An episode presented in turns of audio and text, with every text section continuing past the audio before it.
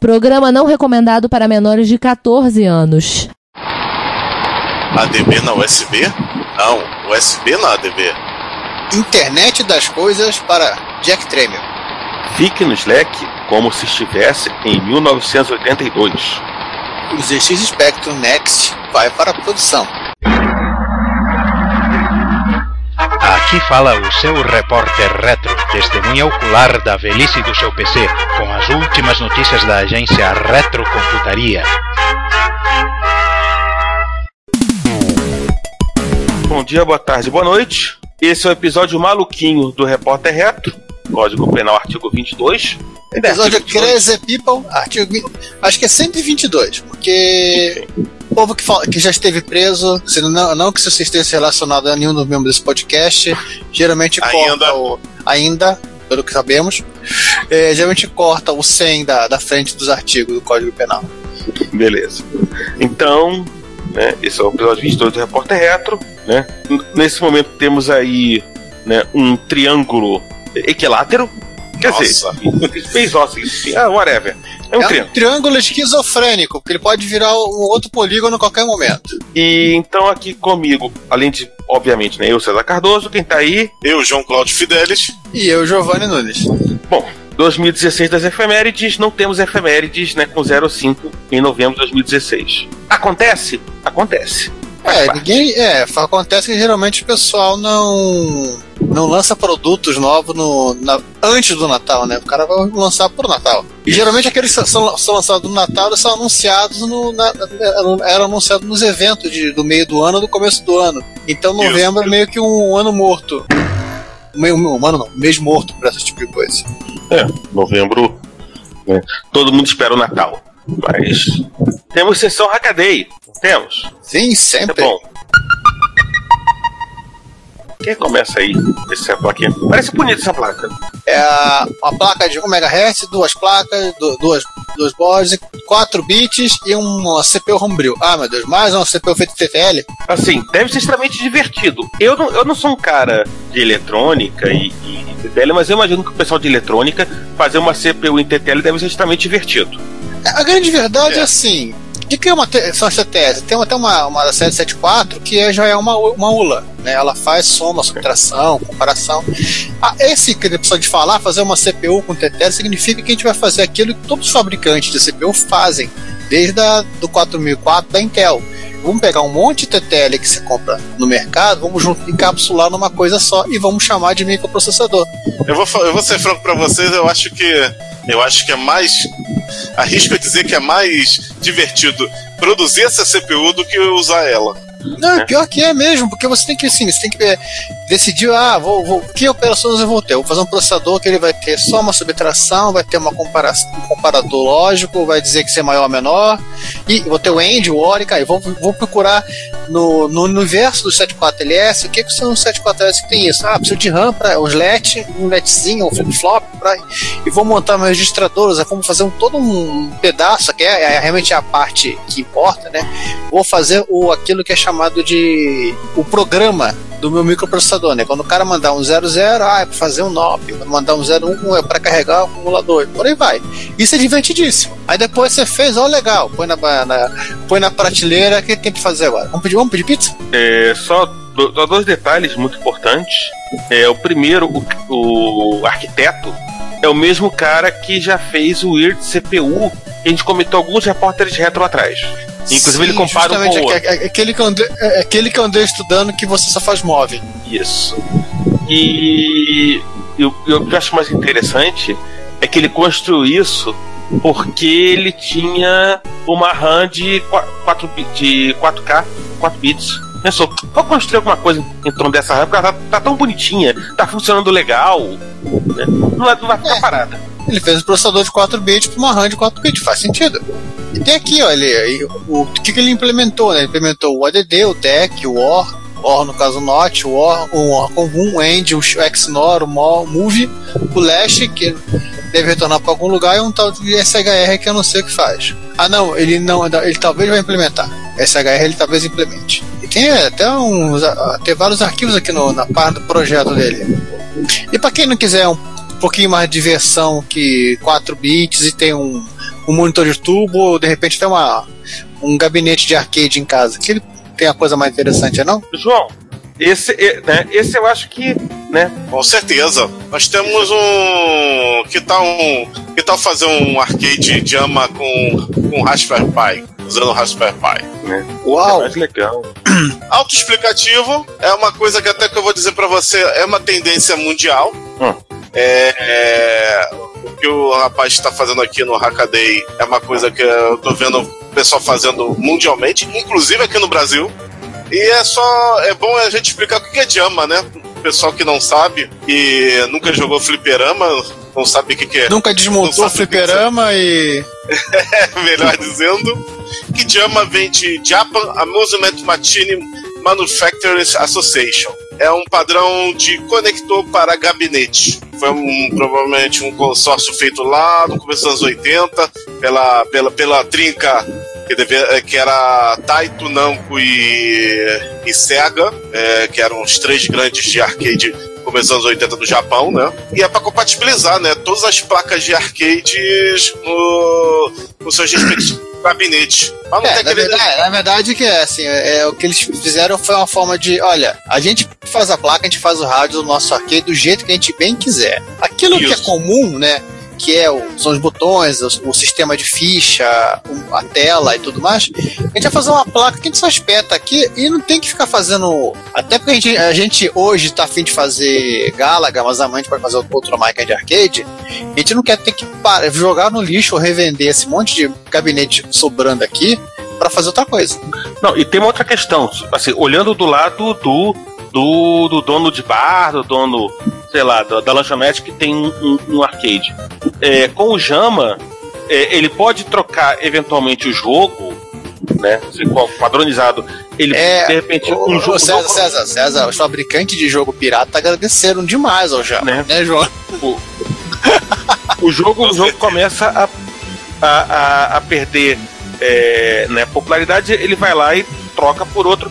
Além do fato de que é, é muito mais rápido para tipo, se o teu arcade quebrar por algum motivo, você vai lá e, conserta com peças é, é, padronizadas e, portanto, é aquela história. Arcade parada dinheiro que você perde. É, e o principal, né? O a máquina de arcade em si, ela é, é um trambolho. E a, a, a história, ela tá cheia de exemplos de máquinas de arcade que encalharam e que foram ser, assim, literalmente foram adaptadas rapidamente para outra coisa. O melhor exemplo desse é um tal de Donkey Kong, né, né João? Sim, que, que antes era Radascope. É, isso foi antes do Jama, né? Então É, Nintendo ele, é- ele é pré-jama, então você pode ter uma ideia do que do porquê que fizeram isso, né? Porque o jogo não vendeu, os caras tinham aquele monte de gabinete de jogo que ninguém queria jogar e fizeram fazer um outro jogo compatível com aquela máquina. Exatamente. Aí o que, que acontece? O, a parte de cima, o, o plate, aqui no Brasil tem- era muito genérico, mas lá no, no exterior era removível para colocar o, o do jogo. E tinha uns adesivos que você colocava e você retirava com tipo uma mini instruções de cada jogo. Era o kit que vinha junto com a, com a placa.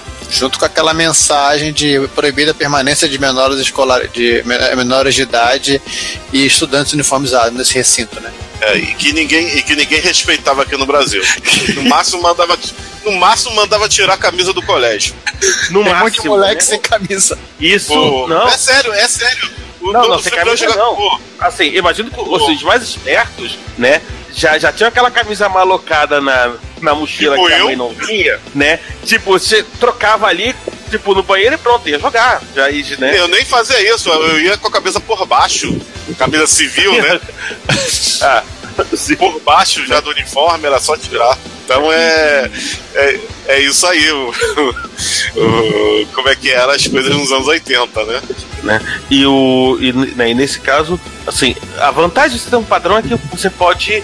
Basicamente, um padrão de, de, de hardware, é um padrão que você é, é, é, né, tá bem definido do hardware, é que você consegue estender até por muito mais tempo do que o próprio padrão, né? Você precisa comercialmente vivo. E, e esse caso do, do, do Raspberry Pi com Jama é isso, tipo, você pode aproveitar Eu um... posso fazer uma piada? Ele é o pijama? Ai! é, toca a música da Praça é Nossa.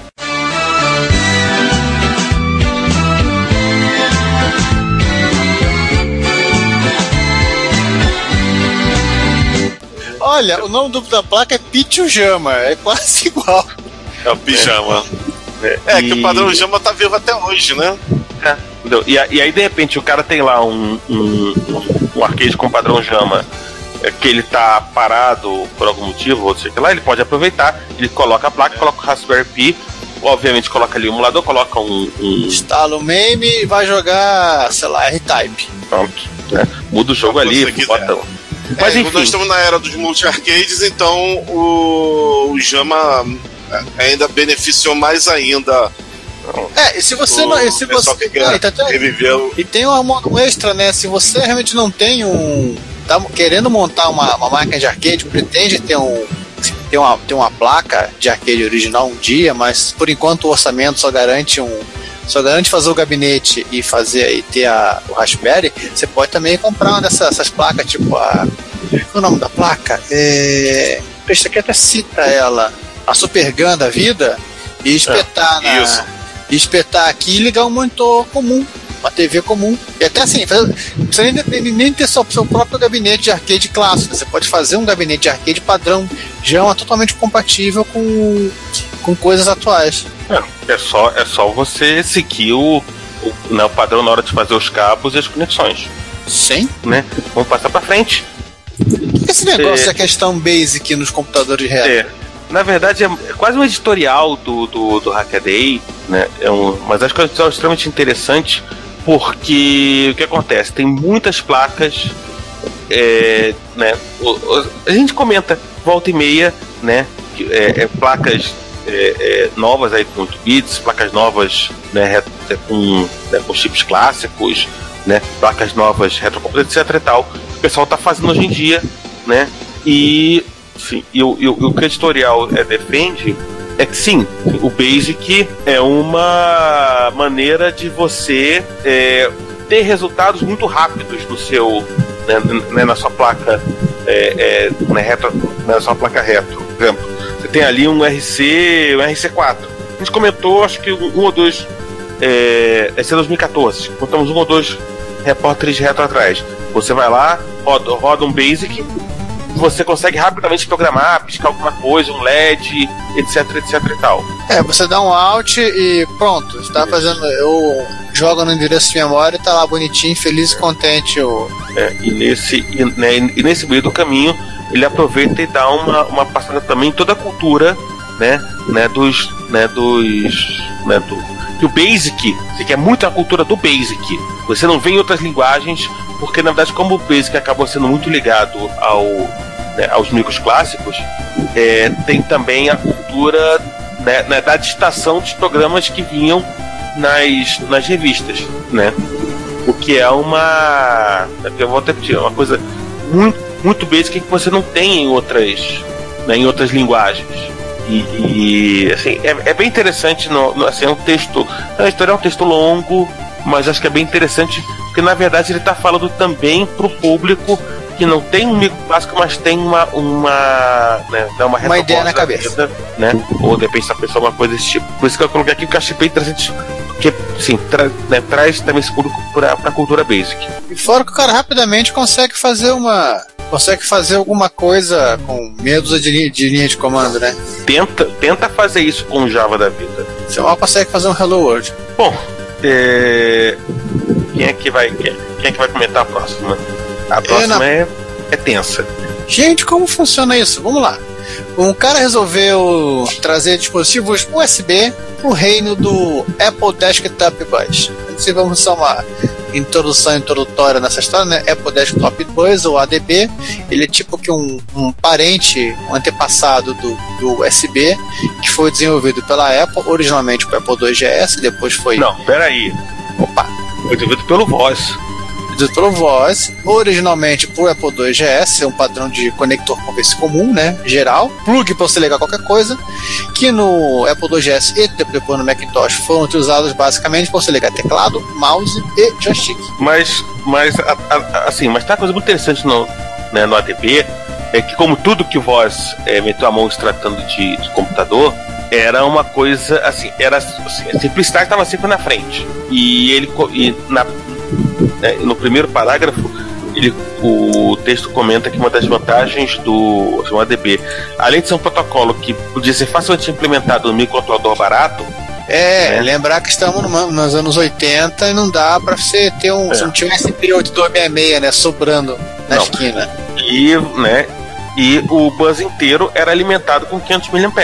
É óbvio que é, se limita a coisas como né, é, teclado, joystick e, e, e mouse, mas também tem modem, ADB, né, né, também tem aqueles. Onde, antiga, pra quem lembra, né, determinados os donglezinhos de licença que você tinha que plugar no seu computador para poder rodar um programa para garantir que aquele programa estava era legítimo. E que geralmente funcionava, começava a dar problema e seu programa não funcionava também? Né? E, e outras coisas do gênero. Né? Você tem coisa muito interessante. Mas uh, né, aí, né, aí as pessoas alopram, né? No bom sentido da palavra. Aí tem um, um trocinho aqui que o cara ligou. O cara ligou no Macintosh SE um teclado, um Apple Desktop, é, o teclado, o teclado, o teclado e o mouse de um Apple, de um Apple. Isso aqui, esses carinhas são do, de Mac moderno. Ah, tá aqui do lado, é o é o Apple, aquele iMac, iMac. É, isso, daquele Mac que já é USB normal. Né? Que já é uma, uma máquina do século XXI. Né? E por que que ele fez isso? Porque é legal. É porque tava muito é caro, só, só, tinha um, o, o, os teclados, o, eu não tenho, não, é, os teclados ADB estavam muito, muito caros no, no, no EB, né? É, e, né, e provavelmente é, assim, aquela história. O, ca, o cara tem lá o teclado dele ADB. Né, ele usa com uma certa frequência. Né?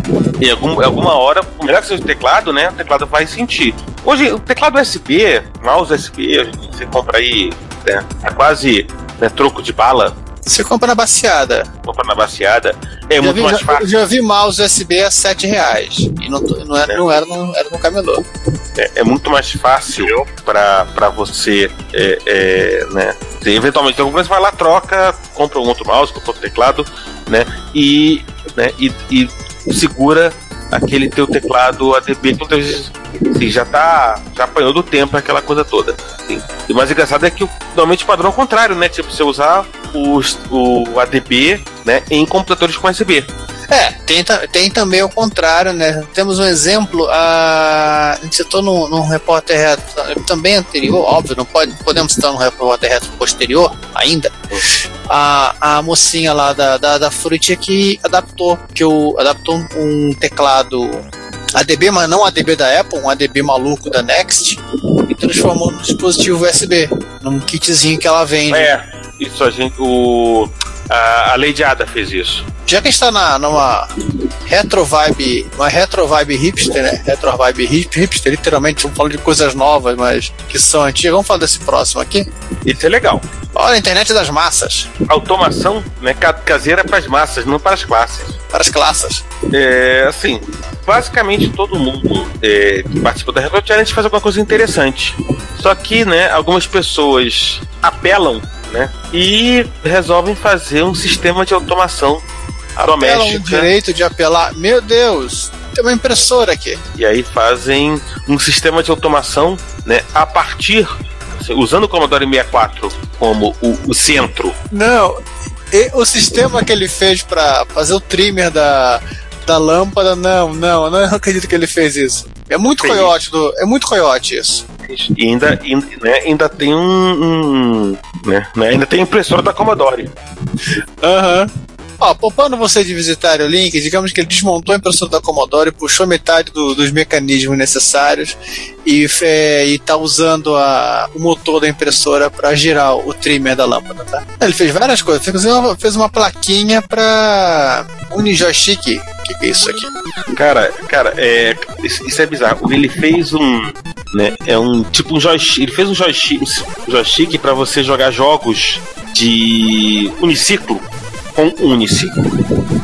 Verdade, é um uniciclo de verdade. Aquele, aquele, aquele que o pessoal que faz malabarismo no sinal usa de vez em hum. quando. Ah, agora ele tá mostrando. Agora que eu tô vendo aqui a impressora. Ah, o que sobrou da impressora, né? né? E, no, né? e no caso específico, ele tem um. Né? né ele tem um, um, um receptor Wi-Fi, né? Que ele pluga no Commodore 64. E aí ele, né? que recebe né, esse toda e que também usou pro, pro né, para automação, que né? Sim. E tem um aplicativo que ó, tem um, um pequeno, uma pequena um aplicativo no, no celular que ativa os alarmes É. e toca música. Intruder Alert. Peraí, não é simplesmente Intruder Alert, é uma tela vermelha, né? Com um Intruder Alert gigantesco em sei lá, roxo. Roxo. Enfim, é algo, que, é algo que provavelmente vai pular na sua cara quando você vai. né, quando realmente algum intruso entrar. Vai assustar o intruso, inclusive. Vai. O que aconteceu com a mãe dele, eu acho que entrou ali. Mulher, sei lá. Ah, vamos lá. Ele tem pré-carregado algumas músicas como Billie Jean, The Final Countdown e Pop Goes the World. Acabou. E também tem Ash to Ash aqui, pelo que deu pra ver. Incídio!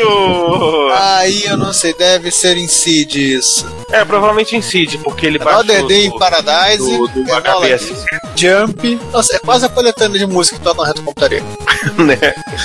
Ou seja, Mas- o, cara, o, cara fez, o cara fez tudo aquilo que ele lia nas revistas de robistas da década de 80. Olha, você pode ligar o Commodore no seu, na sua porta. Ele fez.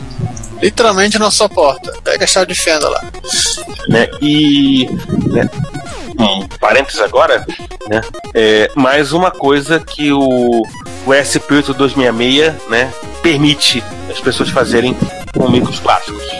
Isso, Pois pendurar é. coisas malucas. Inclusive, ele montou um micro servidor no SP266 que deve fazer o resto dos controles, né? Né? E já que a gente tá nessa coisa de anos 80, vamos seguir adiante aí que o pessoal não tá contente só em automatizar a casa, né? Construindo o robô. Assim, robô- robô tá anos moda, né? 80. Robô robô moda, né? É, até, até é, é, tomarem o poder e, no- e, e nos escravizarem, eles, vão- eles voltam e a, mo- a moda cai no ostracismo, e é uma coisa cíclica. Mas assim, robô. E, e- e voltou a moda aqueles robôs de, construídos de Lego, né? Só que não nos interessaria se o cidadão não, não tivesse é, feito dois robôs única e exclusivamente com é, né, itens disponíveis nos anos 80. Peraí, Sim. o cara no, no, postou, e o cara postou isso no blog da IE. É, o cara postou, porque o, né, o controle de um dos robôs é um Commodore 64, E um- né? Ah, dentro, da- dentro da caixinha, daquela caixinha preta com o comando 64, Não, Não, não, não. não, não. São os computadores que controlam o robô. Não o robô em si. não, o computador controla o computador controla o robô é Apple IIe. Não, não. Não, não. Um ele, foi, ele fez utilizando uma. O de Lego, né? O de Lego ele é con- é controlado com um Apple IIe, que é um. Ah, e o tá. segundo, que é feito Que é de. mais bizarro. Que é feito de bolinhas, né? Bolinhas. Ele é controlado por um 1541. É o Capsela. É que o de bolinha não aparece ele sendo controlado pelo. Não, no link da, da. IE, do IEE tem, a, tem as fotos. Ah, tá. Detalhe, o, o é kit de 87, né? Que plugava no, na, na user port do Commodore 64 e estendia o BASIC. Portanto, você podia controlar o robô é, a partir do Não. BASIC. É porque é o seguinte, a user port do Commodore 64 era literalmente era abre aspas a porta de uso genérica do Commodore. Aqui, ó. Hum. Aqui tem um negócio que você pode usar. O que? Ah, se vira. Mas se queimar, se queimar, você compra outro Commodore. Olha, é. Um, um é o Apple IIe e o outro tá com o Commodore 64 completíssimo aqui, 1541, monitor 1702. É, e o, o pequeno cartucho do, do Capsela, que você pode ver que é, é literalmente a distância entre o, o Commodore 64 e o monitor. Né? Porra, Já o, É quase É. 15, o, o- o tamanho do 1541. já o de Lego caraca. tem, tem uma história um pouquinho mais interessante. É, a Lego vendeu um kit 80 em, para as escolas, kit robótico para as escolas em torno de 87, que é o Dacta TC Logo. E que vinha também com um- uma, pla- né, com uma placa de expansão para Apple II. Não E é essa- essa placa aqui, né? Essa placa Não. fez. Não, assim, essa, pla a placa. Essa placa de Lego eu já vi fotos. Essa, essa placa. É a caixinha de vocês- controle dele. É, ligaram a caixa de controle. É, tem um parênteses que eles. Que, né, que eles também tinham uma versão para PC, né? Desse Tacta TC logo, né? Que a Lego é, vendeu, mas não conseguiam. Não conseguiram usar, por, provavelmente porque o computador é muito rápido. Tipo, o, a, o computador de teste deles era um, era um Compact Portable 386, dando 20 MHz. De 20 MHz era muito rápido. Era Enquanto muito rápido porque a placa foi feita com. XD de 4, né?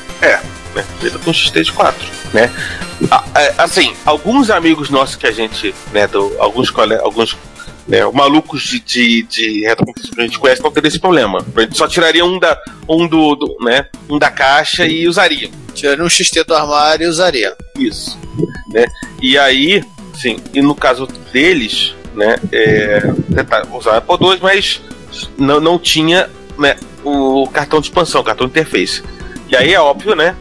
A esquemática está aí para isso, né? E um prototype em card também está aí para isso, né, para as pessoas fazerem né, os seus homebrews e copiarem, né, seguirem esquemáticos à risca. Sim, na falta nós fizemos um.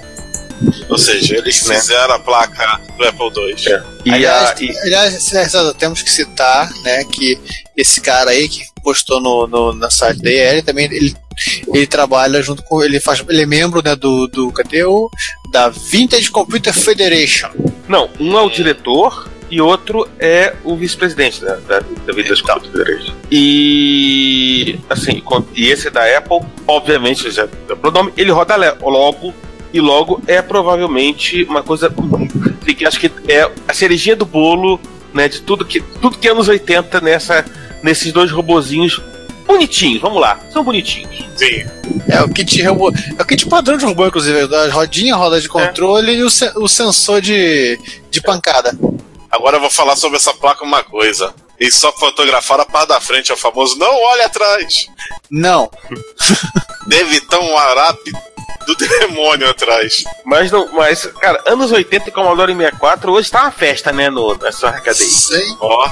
Yeah. E Apple também, né? Porque, e não é só isso. Temos mais, né? Temos mais, assim. Se você não nunca ouviu falar, né, existe um, um troço chamado Slack. O que, que é Slack? Que é Slack pro, né, pros nerds que estão ouvindo, é né, o novo IRC. E para e pra quem não é tão nerd, o Slack é provavelmente em algum momento, né, alguém que você conhece usa o Slack na, na, na empresa dele para fazer, né, colaboração, né, né, tipo comunicação entre equipes, essas coisas todas.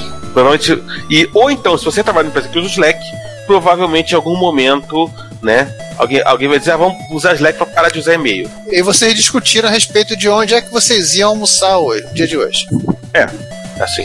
E o Slack né? Ele qualquer pessoa pode se inscrever, abrir sala, essa coisa toda, né? Alguma Vocês fizeram de like para o Assembly de 6502. Não, peraí.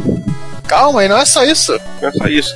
É, é óbvio que tem alguns. O Slack tem alguns problemas, né? O Slack só tem cliente para coisa para para PCs velhos que rodam coisas, sistemas operacionais velhos como macOS, é, macOS 10 já macOS, não sei macOS. Apple, Apple, se decida o nome da porcaria do macOS. Vem cá, é macOS ou é X, é X, é OS, é. é... É se for voltar a usar macOS agora com M minúsculo. É Apple, né? Né? E, e, aí tem para coisas, para sistemas operacionais que rodam em micros em computador, em PCs velhos como macOS, como Windows, como Linux, né? E roda também em, celulares. Espertofones. É, em, em espertofones velhos que rodam iOS, Android e Windows Phone. Mas, mas o Slack tem aquele problema: o Slack não roda em Palm, o Slack não roda em Newton e o Slack não roda em Commodore 64. Quer dizer, não rodava. É, mas pelo jeito o Slack deve ter uma API padrão de comunicação que o cara se deu ao luxo de, de, de fazer a versão pro Commodore 64. É, só, que, só que, óbvio, né? Estamos em 2016 e em 2016 a chance de algum projeto ter um Raspberry Pi no meio é bem grande.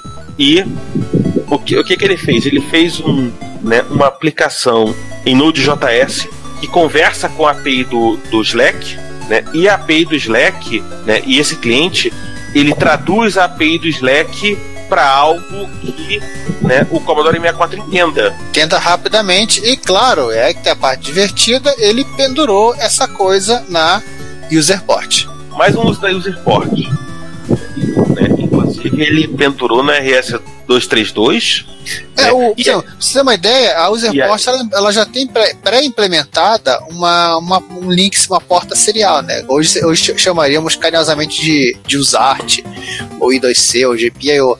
Mas assim, ela é bem rudimentar. Tanto que a Commodore vendia um modem que você pendurava aí. Um modem assim, altamente tecnológico, ele já, ele- na época ele já usava um CI velho da Intel. Mas era mais barato e funcionava. É, tinha, tinha lote.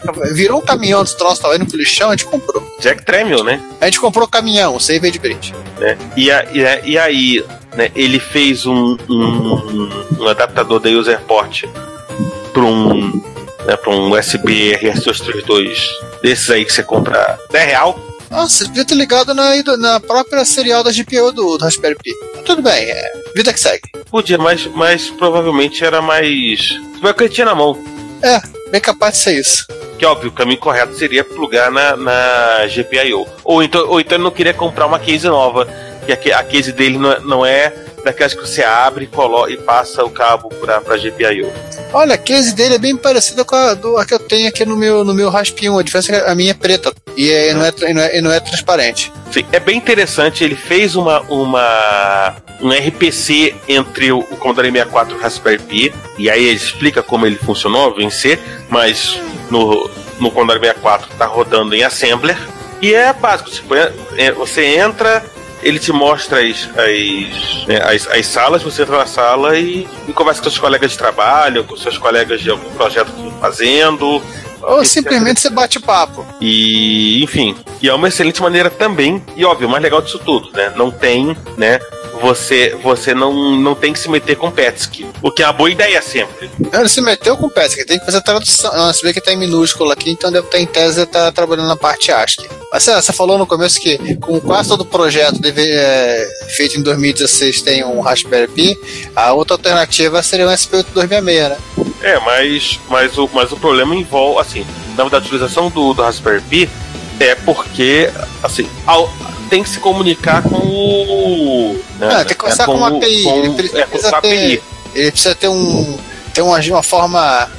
Isso. Uma forma razoavelmente prática de, de não ter que fazer um código gigante em Assembly para bater, pra bater papo. Aliás, João, você anotou aí o, Oi. na foto dele esse, esse monitor CRT da Gate 2000, 2000 que ele está utilizando aqui, ligando, ligando direto o, o Commodore 64 na, no monitor?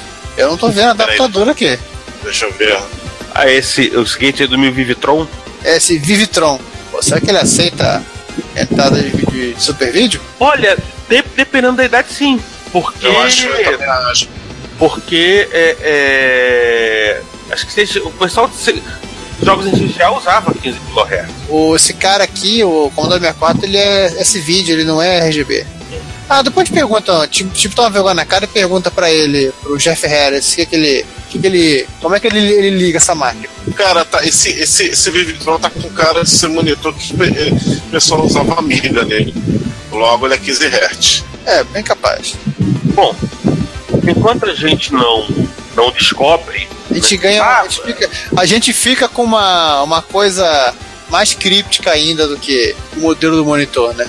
A grande pergunta é como faz? cara, eu, eu devo dizer que eu olhei, olhei passei uma meia hora olhando isso aqui, travei, minha cabeça não chega do que, que ele fez. Eu entendo a ideia, até faz sentido, mas Ele tem isso aqui que é Quebec, o Quebec, Quebec é um, uma CPU educacional, não é um computador completo, como eles enfatizam, feito por com circuito discreto, ou seja, é, voltamos ao nosso, à nossa parte de falar de processadores feitos em TTL, mas que ela trabalha, ela tem uma única instrução e que ela trabalha um bit por vez, é isso? É uma CPU que não tem pressa. Só que com detalhe, cada instrução são 32 bits. É, a CPU tem uma arquitetura Harvard, né? ou seja, é, a data de dado e a, né, a instrução estão em memórias diferentes. Barramentos diferentes para memória. Barramentos. Vamos falar dessa, É. de- de- dessa arquitetura.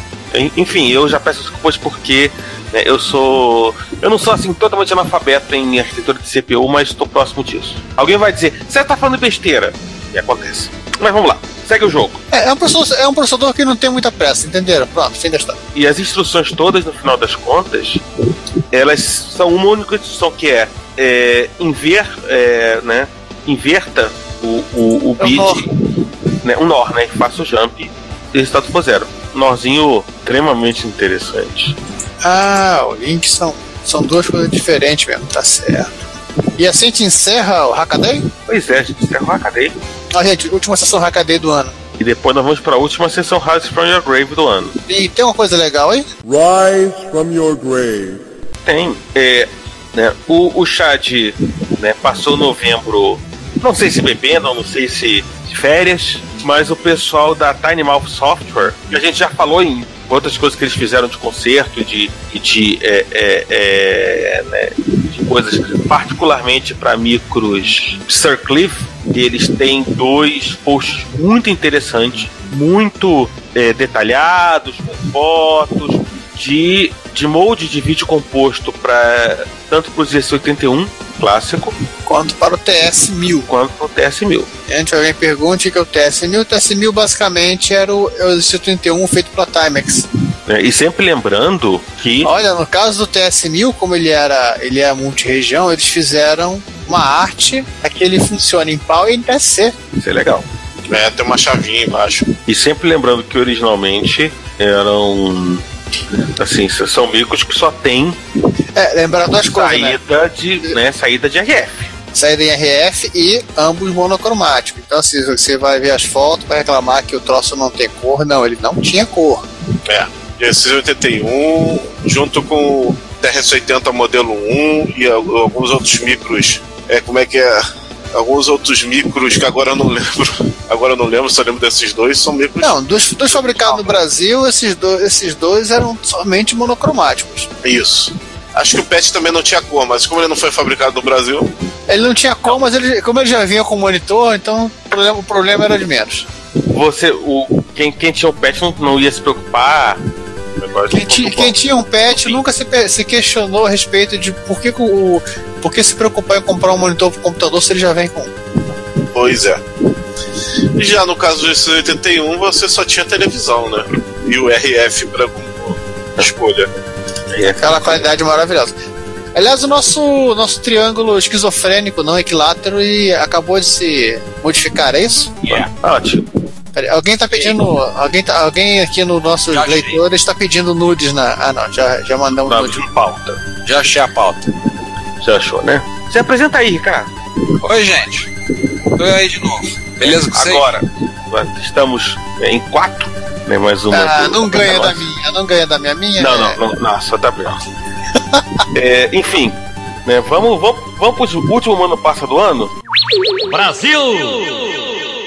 Que na verdade é um ano passa só, mas ele apareceu duas vezes e, enfim. E a gente entende porque ele apareceu duas vezes, né? É, a primeira, né? O Hackaday, né, postou né, o, o Wi-Fi Drive. Era o projeto do Vitor Truco, né? No Hackaday tá dizendo lá, Vitor Truco make us wish we spoke Portuguese. Faz com que nós desejássemos falássemos português. Falando dos projetos dele, né? Do projeto, no caso desse, que é o o- usar o ZX81, usar, conectar o ZX81 à internet para carregar programas usando o já onipresente módulo SP8266, né? Para fazer toda a parte suja, toda a parte pesada do Wi-Fi, né? Então, que a gente já, que a gente já comentou né, nesse próprio repórter retro, porque, enfim, é barato, funciona, você só precisa ficar, né, ficar brigando com comandos AT, etc, etc, etc. Sim. E o seu, e seu, seu, seu Z80 rodando a 3 MHz, ele tem escravizado, escravizado a seu dispor um processador 32 bits de 80 MHz para cuidar do resto. e 3 MIPS. É. Sabe que tem gente que já veio falar comigo achar que aí, de, aí não, não valia a pena. É, tem uma pessoa, um projeto de hardware que falava que, ah, não, isso é um absurdo, é um erro. Tem que. Isso aí descaracteriza, fica só o Z80 cuidando de. só gerenciando e os outros muito mais poderosos. Isso aí descaracteriza completamente. Eu virei pra pessoa e falei, e daí? Aliás, eu adoro essa expressão, né? E daí? Eu falei, e daí? Eu quero mais que use mesmo. Eu quero mais botar os 80 pro, é, pendurado, tomando conta, mandando todo mundo. Mas você pensar nessa forma, o Amiga basicamente era isso. No 108 ele tinha as, a mulher, mandava a mulherada fazer as coisas e, sossegava o facho. O próprio Sharp meio do Kawashi que também funciona assim. E o próprio MS, É, o próprio é MS, assim. o próprio MSX2 é assim, porque o VDP do MSX2 tá rodando a 21 MHz. Pois é, acontece, é, pois é, a pessoa que se você falasse a questão do amiga pra essa pessoa ia dizer, ó, eu não me lixo com amiga. X do mil ele gosta e MSX2 bem, a especialidade dele. Ah, e, e, aí eu, e aí eu vou falar que também os consoles seguem essa filosofia. É, podemos falar também é, da lenda do próprio Mega Drive, o Super Nintendo, que tem uma CPU fraquíssima, mas tem uh, o processador de vídeo que leva o videogame nas costas e faz coisas incríveis. Uma CPU fraquíssima, quase anêmica lá, coitada. É, mas eu acho que é um purismo. É um purismo tolo de, de falar isso que não, não, não, não é condizente. Não, não é condizente com o processo. Acho que tem que usar mesmo, acho que não faz nenhuma diferença. Inclusive o módulo SP8266 é o mesmo módulo que está no, no cartucho Wi-Fi para MSX que o, o Luiz Luca fez. Né? O cartucho chama-se MSC Wi-Fi. Tá MSX. Vamos segurar o MSX e depois a gente fala dele. Entendeu? Assim, é a mesma coisa, então acho que é válido, cara. Tem que usar mesmo. E eu, eu, eu não tenho nenhum pudor, nenhum problema com isso. É, independente do que você acha disso, mas é uma coisa que não só é, funciona, como. Assim, é, uma, é uma coisa que o micro. Você consegue. O micro consegue falar com o SP de uma maneira tranquila. Você, né, você, né, né, só você colocar isso né, na- nas portas, né, a, a- o SP falando nas portas, programa T e pronto. Vamos, vamos falar disso um pouco mais à frente, por por algum outro motivo. Já que a gente falou de Vitor Truco, Ainda no Vitor Truco, é um, um projeto assim que não é. É um pouquinho posterior ao, ao do próprio Vitor, que é- já cansamos de falar, né? Que, o- que é o Sinclair desse Spectrum Next. Ele, ele no caso a placa, já, já, está, já está saindo para produção, né? Sim. o famoso RTM. Ready to Manufacture. Release to Manufacture, né? Então. Achei que fosse aquela banda do Paulo Ricardo. Não, isso é a RPM. É. Vem cá, vai falar. Vai falar o que, que tem na placa? Não, podemos falar o principal, né? Que ela, ela já está saindo com a porta HDMI, Ah, uma série de. É, ela já tá saindo oficialmente com a HDMI, ela tá saindo, ela tem um pininhos para vocês pendurar, para pendurar coisas, nós não vamos falar quais são as coisas que vão ter que ser penduradas. Ah, nós somos chatos. E de resto, é isso. É disso É, mais ou será? menos o que já sabia que, que o, o Spectrum Next viria. É, qualquer coisa que vocês querem saber, dá uma olhada aí embaixo, tá passando aí embaixo na É, tem o tela. link lá, vão no link, leiam o link, é divertido, tem informação interessante, vida que segue. Vamos começar a falar de nós mesmos? Ou quase isso?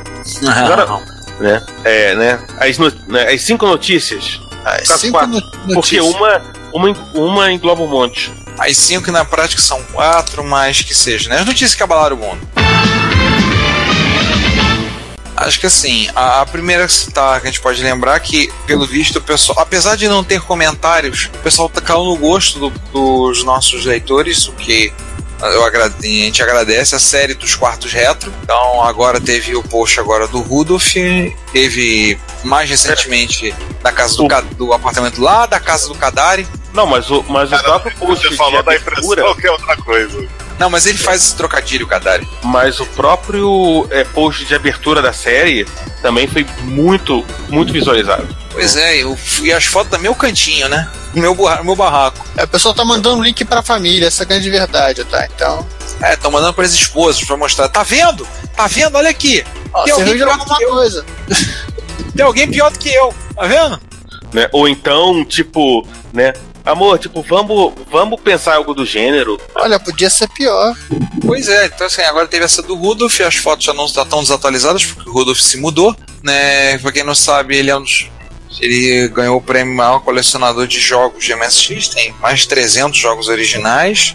Nossa. entre jogos boxes com cartuchos. Aí tem todas as fotos, o álbum que eu montei com as fotos estavam lá, os micros, como tá, depois o design que ele usou pro, qua- pro quarto, ele não vai mexer. Acho que a última foto do álbum é como é que tá a disposição atual. Eu posso repetir a piada, falar que ele se mudou porque as fotos foram pu- pu- divulgadas e ficou com medo? Pode?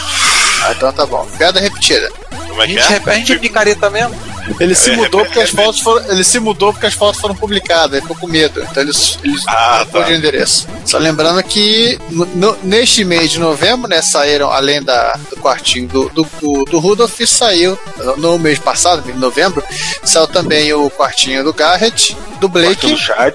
do Blake Patterson, do Chad, do Matthew Troca. Esse, esse aqui eu não lembro quem, quem ele seja. A gente falou dele há um, há um tempo atrás, então eu reaproveitei as fotos, tentei procurar achar mais algumas normas, não achei. E aí eu basicamente eu E recebi. o quartinho do Ricardo também, né? Não, isso foi outubro. Ah, eu lembro, o moço do, do Amiga no Chão. É. É, moço da amiga no chão. Quem é o moço? Quem é o moço do amigo? Não, não, e tem, não, e tem um, um arcade no canto. É o Matthew Troco, João. Tem um post. Eu mostrei as fotos do quarto retro dele. É, a gente tem um monte- E tem, uma, e tem uma ilustração com o herói da DC na parede, não é isso? Marvel. Não ofende os heróis da DC. Opa, eu arrumando. Olha eu perdendo, a gente perdendo ouvinte. É, cara, a gente pode falar de tudo, mas entrar em briga de Marvel com DC, a gente vai ser xingado. Pois é. Isso é verdade. Por ambos os lados. Bem, acho que pode falar da outra, né? O que computador é esse? Isso aí, na verdade, foram fotos que. Acho que foi você que me passou essas fotos, não foi, Giovanni? Foi eu que passei. O computador. É, ele não é o computador que não, em tese não, de- não deveria ser um Apple II, mas ele é um Apple II. É, você olha ele, o design, assim, eu mostrei as fotos para algumas pessoas e fala, é, parece MSX. É, tem um slot em cima, um slot traseiro. Parece MSX. Aí eu mostrava nas fotos, ué, é chinês? É, olha o boot. Meu Deus, é um Apple II. Aí eu virei até pro pessoal da Tecnobytes e falei, vem cá, vai rodar a Tecnoarp nele? Aí eles disseram assim, como é que eu vou encaixar um cartucho aí? Encaixar uma placa aí. Isso é um mero detalhe. Eu falei, aí é com vocês. É o SEC, é o SEC 1, né? A máquina feita na China é um clone de Apple É o II. SEC único China Education Compu- Computer. É o seu nome extremamente criativo, né? E, e- e é uma máquina, assim, diferente. Não sei se é tão rara. E logo no comentário já disseram, ah, fulano tem uma dessa só que branca. Ninguém Não, mexe. assim, pro- provavelmente essa máquina é difícil para fora da China. Mas, é, ma- mas tem uma coisa que eu acho muito interessante é que eu acho que a construção dela de lá, assim, quando, quando você olha ela é, é, é, de lado, ela se torna ainda mais fora do padrão dos Apple. E Sim. eu acho que da maneira que eles fizeram de teclado deve ser assim. Ou, ou, o, o, o, né, ou o molequinho estava em pé, ou o, o, ou, né, ou então ele pendurava o computador para digitar, porque imagino que, né, tipo, meio, sei lá, meio metro de, de e praticamente reto, né, sim, né, para digitação e para os punhos, deve ser uma coisa assim, ótima, ergonomia para os fracos. E nos comentários eu queria ressaltar o comentário do Danjovic. Pastel de flango total, hein? né? Não, e tem uma, uma, um comentário do Alfredo que ele falou assim: olhem para este MSX. Sim, é o Mitsubishi. Tecnicamente, acredito que seja o primeiro MSX a ser fabricado. Aham. É igual, o design é muito igual. Até o furinho na, na caixa ele É. copia. É, provavelmente a impressão que eu tenho, eu também não sei se é o ângulo, parece que a parte, abre aspas, do, do segundo cartucho está um pouquinho mais alta Sim. Do que o. o, o do Na que verdade, tá no, no é- na verdade é que- porque no, no- MSX, essa, o, o que, o que é o espaço do slot é o Home CLS, Insert, Del e Select. Aqui não, o teclado, o teclado virou um buraco pra você colocar uma outra placa. Essa é a grande diversão dele. E, bom, parar de falar de computador bizarro, já que a gente falou de DC, vamos ter que falar de Marvel, né? É, Pois é, a gente não falou aí na. oficialmente falar de Marvel. Né, João? Né, João? Vamos lá. João, fala a respeito de- dessa, dessa coisa divertidíssima do, Do Iron Man. Eu gostaria de dizer apenas a vocês que eu tenho esse quadrinho em algum lugar aqui em casa. Eu tenho esse quadrinho e tenho o da DC, que é o Batman Digital, o Digital Digital Justice. Justice, né? Ah. Eu também tenho, eu também tenho. Comprei na época. Então, então eu, vou, eu, vou, eu, vou come, eu vou começar e o Ricardo termina.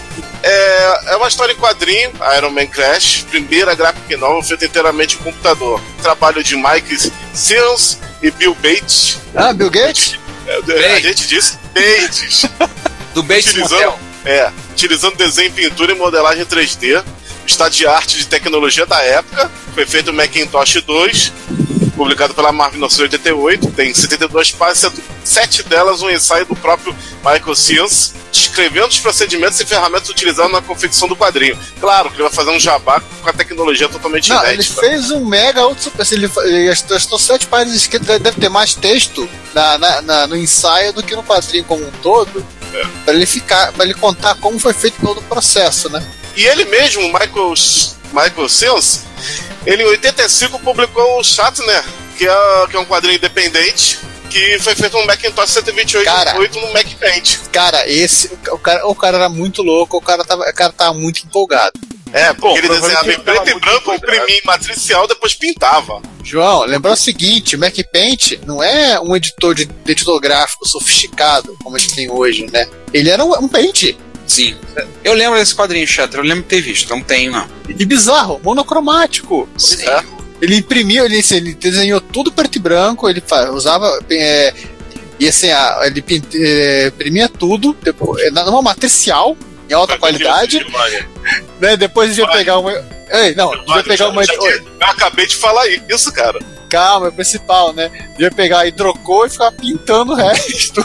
Não, João. não, não. Ele, ele, ele fazia aquarelado, se eu- pelo que eu me lembre. João, Aquarela. pelo menos, João, pelo menos ele não faz que nem a Lin Varley, né? Que pinta com. Acho que pinta de olhos fechados. Ô, sabe qual é o pior? É aquela pinta a óleo. Pra quem não sabe, Lin Varley, é, não sei se na é, mas era esposa do, do Frank Miller, quadrinista famoso, Cavaleiro das Trevas, tudo.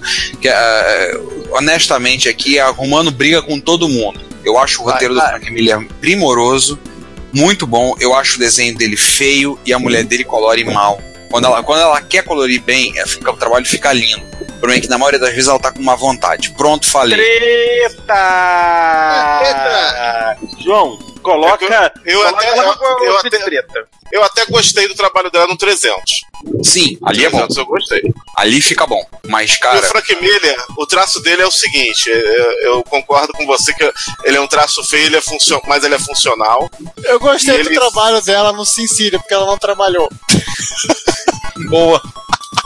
Meu Deus, hein? E só pra, e só pra terminar, o traço dele é feio, porém funcional, e eu acho, eu acho que ele trabalha muito bem é com a, com a decupagem e a narrativa. sim, não. A narrativa dele é espetacular. Mas, assim, eu acho o trabalho, honestamente, eu acho. E mesmo você que pegou, pagou 200 reais na CCXP pra pegar o autógrafo dele, desculpa dizer, assim, um parabéns que você pagou, você colaborou com uma instituição de caridade, você foi lá, foi um dos 200 que pegou o autógrafo do velhinho, lá do, lá do, do Frank Miller, mas, cara, vou dizer honestamente, eu continuo achando o trabalho dele, o desenho dele feio. Bom, Você não foi lá e berrou. Aliás, Você não, você não foi lá e pedir o autógrafo e berrava. Só, seu trabalho é muito feio, desculpa dizer. aliás parabéns, ô, Ricardo. Você, você acabou tendo uns dois segundos de fama porque, porque você saiu numa das filmagens da fila do CCXP. sério? Sério, eu vou te mostrar depois. Calma. Enfim. O. Giovanni e o César já viram. Já mostrei pra ele. O... Pra fechar assim, depois ó, a Crash, ela não rendeu muito dinheiro, ela foi uma coisa mais experimental que a Marvel fez, então ficou aquela coisa assim, não vendeu muito. A história é meio, meio fraca, sabe? Depois teve, em 1990 teve a história do Batman, que é Digital Justice, que é do Pepe Moreno escrevendo, que Também usou o Macintosh 2. Sim, também usou o Mac, o Mac 2 e ele. A história é um pouquinho melhor, é bem ambientada no futuro, onde praticamente o Batman e o Coringa são vírus. Um é um vírus de computador e o outro é um antivírus, falando em termos atuais. É mais ou menos, é mais ou menos a história, não é grande coisa não. Não é grande Posso, eu posso complementar uma coisa agora, pra ainda, pra- ainda pegando os ecos que não acabam mais do episódio 69? Hum. Nosso amigo. Para não, não falar o nome errado. Nosso amigo Mike Sands é o ator do Mac Playmate. Olha aí. então tô vendo, então tô vendo que ele, ele é, ah, pode, pode ser considerado. Um dia que a gente fizer- um dossiê Macintosh, a gente pode colocar ele lá com as figurinhas carimbadas dos usuários, como é que é, de renome, né? É o heavy user do Mac Paint, né? Mac, Mac usa. Ah, e só pra, e só pra falar, em 1990, quando foi feito a, o Digital Justice, é, o micro que. a configuração do Mac 2 tinha 8 megas, 45 megas de HD. Eu tô falando megas, não gigas, tá, gente? Mega.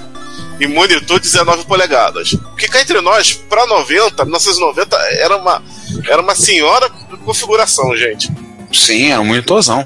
Um monitor grandão, 8 mega e É uma, a maioria dos computadores vinha, vinha chorando com mega em 1990. Chorando. Ia chorando com o Mega. Olha assim, é, a- o HD do cara é pequeno. Acho que assim, ele não precisou. Acho que assim, literalmente ele, esse computador ele só, ele só, só foi utilizado para fazer o, o quadrinho do Batman, do Batman, né? De resto, assim, só fazia para aquilo. Não tinha internet na época, não precisava pra outras coisas, não tinha que baixar MP3. Assim, 8 Não MB de precisava ficar vendo putaria É. na internet. assim, monitor 19, 19 polegadas ainda é algo grande até para os padrões de hoje. É. Claro, devia ser um Sony Trinitron que devia queimar a retina da pessoa depois de 5 minutos de uso contínuo. Só para so, só pra somar, agradecer o comentário do Jaime aqui, que ele explicou algumas coisas, principalmente do Batman X Digital. Eu falei do Pepe Moreno, ele é espanhol, criou alguns jogos de CD-ROM, parece que ele era entusiasta do Amiga, tentou fazer as coisas usando Amiga, mas na época, para fazer desk, é, editoração eletrônica, finalização artística e gráfica, os Macs eram melhores, pelo menos na época. Então ele acabou usando o Mac para fazer, tá? Renderização, toda essa parte aí. Então agradeço ao Jaime por ter somado aos comentários, né, acrescentado mais informação. E o Jaime Pois é. deixou um link lá, vão lá um- vocês dar uma olhada, um link da versão online, vamos botar um aspas aí, do, do Iron Man Crash. Pra você assistir, eh, ler o quadrinho da história do Tony Stark com 70 e poucos anos. Que se vocês esperarem um pouquinho, vocês vão ver no cinema ele. Assim. Ou não. Ou não, vão, Ou não. ou não, ou não vão, vão, vão tirar o Robert Downey Jr., que ele é muito caro. Mas vamos falar, a gente não vai discutir É, assuntos é cinema. Vamos clonar o Robert Downey Jr. É, então, então vamos, fa- vamos fazer o que já fizeram nos quadrinhos: botar uma menina negra, uma adolescente negra no lugar, do homem de- no lugar dele como Homem de Ferro. É, mas vamos passar para mais uma, Vamos. que é o, o jogo que quase foi, mas não foi, né? O jogo fez que foi, não foi, acabou no fundo. Pois é. E acabaram Cara, fundo é- ele, na verdade. Cara, a Konami, ela tá fumando orégano estragado há quantos anos? Deixa eu contar. Olha, eu, eu acho que essa, essa, essa, essa nova direção da Konami, pelo menos uns 5 anos pra cá, tá nessa putaria. Isso é uma pouca vergonha. Não, e assim, a Konami no ocidente É que é, foi, é, foi largou desde, todo o foi resto. desde o final. Foi desde o do final do lançamento do Metal Gear 4 pra cá que ela começou a desperocar de vez. Claro, a gente não sabe dos bastidores internos, capaz de ter sido bem antes, internamente, mas a gente tá falando aqui de, de fora e no ocidente, ou seja, nossas informações aqui são bem poucas. Não, e, e, e assim, aquela história, a Konami no ocidente, ela hoje em dia só faz é, Pro Evolution e Metal Gear. Tipo, o resto largou de mão. É. Ô César, vou botar, um pare... vou botar um aspas nesse Metal Gear aí, tá? Muitas aspas. Tá. Enfim, Porque aquilo lá não é Metal Gear. Aquilo que a Konami mostrou agora não é Metal Gear. É qualquer coisa. E, e- e aumenta, aumenta a treta. Não, Não, mas essa, essa aí, essa aí não, não tem treta nenhuma, não. Todo mundo, todo mundo é. Todo mundo Gente, vai, vai Gente, concordar tá, comigo. tá todo mundo, tá todo mundo esperando o Death Strand. É. Essa é a grande verdade. Né? Porque Sério, tá, gente? todo, tá todo mundo esperando o que, que o Kojima vai inventar. Né? Com o Guilherme gente? Del Toro e com o, o outro rapaz lá que eu esqueci o nome. É, eu também esqueci. É, o que acontece é o seguinte: Metal Gear Solid 5 é o último da série porque Kojima saiu de lá. O que, que a Konami vai fazer depois não é Metal Gear. Strider Simples 2. assim. Não, Strider Mas é- 2, né? Aquele, aquele, aquele lá do Amiga, né? Então, Strider 2, aquele negócio, ah, vamos, vamos- fazer um jogo que dá dinheiro. Ah, tem um jogo pronto, É. é mundo gráfico. É porque eu vou falar uma coisa engraçada pra você que eu acho que você não sabe. Dez anos depois, em 1999, a Capcom lançou o Strider 2 de fato, nos arcades e no PlayStation. E que não tem nada a ver com o Strider 2 do Amiga. Ainda bem que não. Aí o Strider 2 do Amiga foi lançado no Mega Drive. E igualmente, igualmente xingado. O jogo é, ruim independente da plataforma. Mas o que a gente ia falar mesmo né, era falar do. Salamander. Que é uma das, é, uma das pataquadas da, da mais recente da Konami foi basicamente o seguinte: eles pegaram, resolveram encomendar à divisão chinesa da Konami uma versão HD, um remake melhorado, incrementado do Salamander. Salamander é um jogo da Konami que dispensa apresentações, tá? É um spin-off da série Gradius que todo mundo conhece, todo mundo já viu e todo mundo sabe como é difícil. Aí eles encomendaram o, o jogo para que fosse feito para rodar em celulares, para Android. Certo. E o desenvolvimento seguiu, seguiu, seguiu, seguiu e abortaram o desenvolvimento no finalzinho. Há bem pouco, bem pou- pouco do jogo ser completado, eles abandonaram o desenvolvimento. E aí isso teria ficado por isso mesmo se não tivesse alguém que pegasse e soltasse o APK, que é o arquivo formato dos aplicativos de jogos para Android. Executável. É, alguém soltasse o arquivo por aí na internet. E o resto, E o resto, bem, tem um vídeo de quase meia hora, tá no link do post, uma pessoa, um gameplay, um vídeo de gameplay, vários elementos que você conhece do Salamander estão presentes nesse vídeo, você vai ver. E você olha assim, caraca, por que Konami não acabou e botou esse jogo, soltou esse jogo pra- no, no Google Play? Ia ganhar um troco. Caraca, o jogo é muito bonito. Eu ia comprar. é, até aí, aí um parênteses, uma coisa que a gente discutiu antes da, da gravação e vamos trazer pra cá, é, porque eu acho que é extremamente relevante. É, é, shmups e FPS são problemáticos em telas de toque. Sim. né? São extremamente problemáticos. É, o R-Type, para quem jogou R-Type no, no, no celular, né, no smartphone ou no tablet, é uma coisa bem chatinha, né? Pra, né, pra você conseguir fazer aquilo é, é, funcionar como tempo, você conseguir jogar, atirar, porque aquela história, né, tipo, né, de repente você- vai apertar, aí tem alguma coisa por cima do teu dedo, etc, etc, etc. Ou, Né? lembrando, né, no pior dos casos, o cara usa o acelerômetro, É, é porque ele ou, não ou tem então mãe, ele não tem mãe. É, que é pior, o cara usa acelerômetro e aí né, caceta tudo de vez. Mas eu gostaria muito. Eu gostaria de ver, por exemplo, um Salamander. Eu fico imaginando num Ouya, num Nvidia Shield, o, o, o, o Shield TV, ou até rodando direto em Android TV, que você consegue jogar com, com controles. E de certa maneira o, o, o Shmup ele sente muito mais à vontade com o controle. Eu realmente gostaria. Eu fico imaginando, devia ser bem legal, né? né soltar um Salamander HD para rodar em algum Android que tenha controle. Consiga jogar com controle, primeiro ver se mapeia e depois, né, como é o jogo. E eu continuo vendo vídeo no jogo. É, ou viciado. Não, é eu o seguinte, esse, esse, esse jogo eu já, eu já estive até- em testes na minha mão. é, e o. Ele só faltou. Ele só faltou um. Um esmerozinho, um, um polimento para ele ter um maior desafio, um- uma, uma jogabilidade um pouquinho mais bem elaborada. Tudo bem que eu tô tô, tô esperando muito do- de, de um jogo de celular, né? A gente já tava discutindo antes de você chegar aqui. Shmup e, e- e- telas de toque não combinam. É, realmente é complicado. É, Mas o jogo, mas o jogo agrada. O jogo, o jogo é interessante. Tem todas as, tem, tem praticamente todas as fases do Salamander clássicos com um visual bacana. E eu não entendi por que, que a Konami, com um jogo pronto desse, ela deve ter pago lá pro chinês, não deve. Ou se deu calote, foi, foi, esse foi o motivo Não. do chinês ter liberado na internet. Não, não, não, assim, calote não, tipo, era uma divisão chinesa da Konami que fez. A Konami tem uma, né, um estúdio de desenvolvimento em, em, em Xangai. Tipo, É a Konami.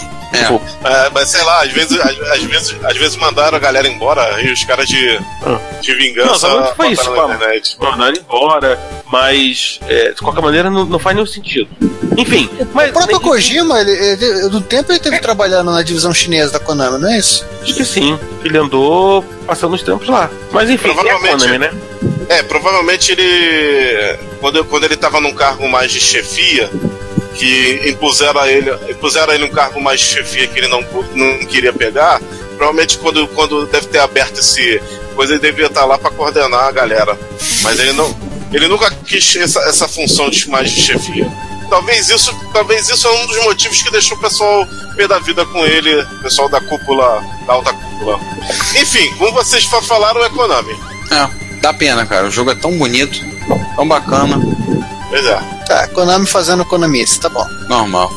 Então vamos aos comentários, né? Ah, é? Vamos. Tava esquecendo deles. Pois é, nós vamos falar dos episódios 70, episódios quase portáteis, né? Na parte. Arrastáveis. É, e arrastáveis também. Na parte A, temos um comentário do André, dizendo apenas toda, toda a sua verve. Muito bom, top. Obrigado.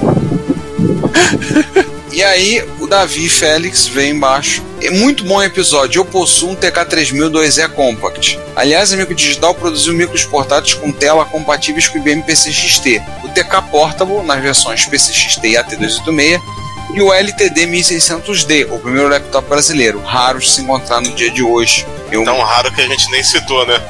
é. Esse LTD 1600D eu não lembro. O Portable eu Eu lembro. lembro de alguém levar num evento, não acho que foi até Jaú, um desse, desse notebook. Sim, era basicamente um notebook chinês comprado. Um notebook chinês comprado na China, que eles botaram a, botaram a marca microdigital. Poxa, já fazia, já fazia isso naquela época? Sim, ele, eles também trouxeram um teclado, um teclado musical, que se encontra, se encontra o mesmo modelo de informação sobre esse mesmo modelo na de um fabricante de Hong Kong.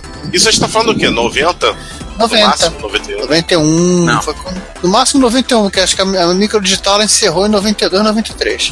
Aí foi fazer pizza. Não, eles faziam De pizza novo. antes. Voltaram. É, foram fazer pizza, voltaram a fazer pizza. Na verdade, na verdade, ele- eles foram fazer outras coisas, mas isso não, não vem ao caso agora. Um dia, quem sabe, a gente conta. É, quem sabe talvez um dia. E aí temos o terceiro comentário, o comentário do Hernandes.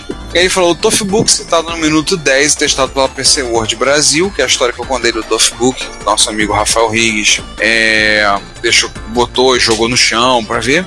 É um Toughbook, é um Panasonic Toughbook 31, que na Amazon.com não aparece por 10 mil dólares, mas sim por 2.862 dólares, com, sem tela touch e 4.628 dólares e 16 centos com tela touch. Ele botou os links lá na Amazon para quem quiser ver essas máquinas. Quem quiser comprar ou quiser comprar e, dar, e mandar um pra ele, ele agradece, de montão, Com inclusive. certeza. Aproveita e manda um pra mim também. Ah tá, compra em dois. O cara que tá- Cara, o cara que tava com 10 mil dólares, o cara que tava com 10 mil dólares já reservado pra comprar o seu, pô, compra 5. É, até eu ia gastar 10 mil mesmo, dá um pra cada aí. Pois é. Exatamente. Nem precisa ser o de toque. É, pois é. Exatamente. Você Ah, meu Deus, eu não Você- devo ter feito isso. o que, que foi, não, eu cliquei no link, eu vou receber durante dois meses de propaganda de notebook da Amazon agora. Ah, meu Deus. É que eu tô ligado, logado. Né? Enfim, Fui amaldiçoado. Cartão de- o cartão de crédito chega até a coçar, né? O- Ah, mas esse aqui é o Tofabook velho. Ah, E aí nós temos o último comentário dessa parte, o comentário do nosso, nosso Chegas, nosso parceiro, nosso mano parceiro, o Emil. Olá, isso. olá, excelente episódio. Vale notar que o termo clanchel quer dizer concha de marisco em alusão à abertura da concha desse molusco bivalve. Entendo que esse não é um podcast sobre moluscos, mas creio que isso merece retificação. É, o termo clanchel ou flip é aplicado também a dispositivos móveis como celulares, aquele seu celular startup que é um clanchel. É, pra mim não era, para mim ele era o comunicador da Enterprise. É, curiosamente, os modelos de celular que não Pausa, tinham pausa, flip- pausa, pausa. Existiu um modelo específico desses StarTAC, esses gigantes ainda da, da Motorola, que teve um- uma vida útil, uma vida comercial muito curta, porque ele apareceu, ele foi um dos primeiros modelos que a Motorola trouxe de celular digital Sim, meu para pai vender no Brasil. Só que, que o flip era redondo, não era quadrado. Sim, Nossa. meu pai Ele era literalmente a tampa de privado. E aí, continuando o comentário do, do Emil, curiosamente os modelos de celular que não tinham flip eram compostos de composto de tela e teclados expostos são chamados de candy bar, ou seja, barra de doce. Aquele seu saudoso Nokia indestrutível era um candy bar. Aquele Já fazia o machado. É, aqueles que sobreviverão ao apocalipse são as baratas e os celulares Nokia 1100. Não, as baratas, os Nokia 1100 e o Punch.es. Verdade, o punch.es. o punch.es. Só não vai ter servidor SSH pra logar, mas tudo bem. É, mas vai ter o Punch. E um Já o- usuário reclamando que não tem o Punch. E aí vem, vou fechar o comentário do Emil, já o termo tampa de privado ou toilet lead pode ser perfeitamente aplicável aos iBook por diversos motivos compreensíveis. Mas eu tenho que dizer que o usuário vai ser uma barata. Do, É. do iBook? Não, do Put. Pois é, vai, Cara, vai tentar- ele vai tentar rodar o, o Punch no, iPo, no iBook. As baratas vão, vão evoluir, vão ser usuários. É, só não vai ter ASCII. Esse é o maior detalhe. Então você pode se aplicar no iBook. Abraços e novamente parabéns pelo episódio. Obrigado, Emil. Parte B? Parte B. Partiu B. Partiu B. né? O nosso amigo Sérgio Vladivostok comenta: Muito legal os episódios. Agora o povo tem noção de como o pessoal que queria transformar os desktops antigos em computadores, abre aspas, portáteis, fecha aspas, e creio que muitos ferraram com coluna e lombra. É, eu também tenho essa impressão de que muita gente aí, né? Muita gente aí ou foi fazer musculação ou comprou um carrinho para transportar. Seguindo aí, o Alfredo Henriques ele nos mandou, nos, nos presenteou um link com maravilhas portáteis tecnológicas da advindas da NEC. Meu Deus. Sim. A NEC tem uma linha gigante de. João, Que bostas são essas? Gigante, gigante. Essa linha gigante de celulares da. celulares, de notebooks da, da, da linha PC 9801. Tá, mas vem cá. É, eles fizeram máquinas em tese, a, a princípio, portátil, mas vem cá. Alguém esqueceu de explicar pro japonês que portátil significa eu, eu posso sozinho transportar do ponto A ao ponto B sem morrer no processo. Sim, ele- eles, eles foram. Eles foram. Eles foram com o passar do tempo fazendo isso, mas Ah. no começo ele era assim. Quer dizer, no passado, inicialmente o computador portátil eles ignoraram completamente todo o histórico de miniaturização, miniaturização de equipamento que o jap- que o japonês já tinha inventado, né? Vamos pra quê? começar do zero. Vamos refazer o processo. É, É, na realidade, isso aqui tá, com- tá com cara de ser um transportável mesmo. Depois eles fizeram modelos mais portáteis mesmo. Enfim, é. Deve ser um modelo. que- japonês não sabe fazer coisa pequena. Vamos fazer grande, a gente vai diminuindo aos poucos. É um modelo que é um modelo que incentiva a musculação. Olha, a gente não Ou falou nada. A gente não falou nada do, do- do- do- da, da NEC, porque eu acho que o PC 9801 merece um episódio só pra ele. Não, assim, um dia, quem sabe, é, a gen- eu acho que a gente vai ter. Assim, a gente vai ter que fazer um episódio é, de PC 98 e a gente vai ter que fazer um episódio das aventuras e desventuras da Sharp, né? E da Enquanto a. Sharp ainda existe. E da Fujitsu, Da Fujitsu, enquanto a Fujitsu enquanto- ainda existe. enquanto a Fujitsu ainda existe. E da Sharp enquanto a Sharp ainda existe. É, esse E da NEC enquanto a hoje. NEC ainda existe. Não, não. A NEC eu acho que tá, tá Já mais. era? Não, não. Não, acho que tá mais segura do que a. Ah, bom. Ela, ela, ela vendeu a divisão de computadores pro, pra Vendeu. empresa chinesa. Não, ela É. vendeu pra, pra Lenovo. Vale novo. Também? Que, que, Olha, já- que vai chamar a NEC de SEC agora, né? É, a, a, a Sharp ela foi vendida pra Foxconn. a- qual? Divisão de É. computador de. Não, não. A Assim, qual divisão? não, ela Todas. foi. é, a Sharp inteira foi vendida pra. Porque a, a Foxconn Ah, inteira. inteira, filho. A, a Sharp andou Então- muito mal das pernas. Então agora. Então agora, Caramba. então agora a, a Foxconn fabrica tudo da Nintendo, por causa que a única coisa tinha duas coisas que a Sharp fabricava para Nintendo, que eram memórias e as telas de LCD dos portáteis. Agora, a, como a Nintendo ela, ela, ela, ela também não é mais a mesma, pelo visto isso não salvou a Sharp. A, É o maior a, cliente da Sharp. não, Talvez o único. É, não. Não, não, não. A, a Sharp, a Sharp tinha muita coisa em televisão, de LCD de televisão, Sim. que era, era o segundo ou terceiro lugar de vendas de painéis LCD para televisão. Ela nunca teve grandes é, avanços em coisa pessoal, mas em televisão ela sempre foi muito forte. E a Fujitsu, a Fujitsu hoje em dia ela anda muito mais ela tá quase concorrendo, tá quase como Itachi, quase concorrendo em fora do mercado é, é, né, o mercado de consumo indo direto pro mercado empresarial. Tá, tá- tá quase nível Itachi. A Itachi ela nunca foi muito forte no mercado consumo, mas aí ela já há algum tempo desistiu do negócio de fazer computador para né, pra vender para as pessoas, faz computador para vender para Você as sabe qual é a exceção?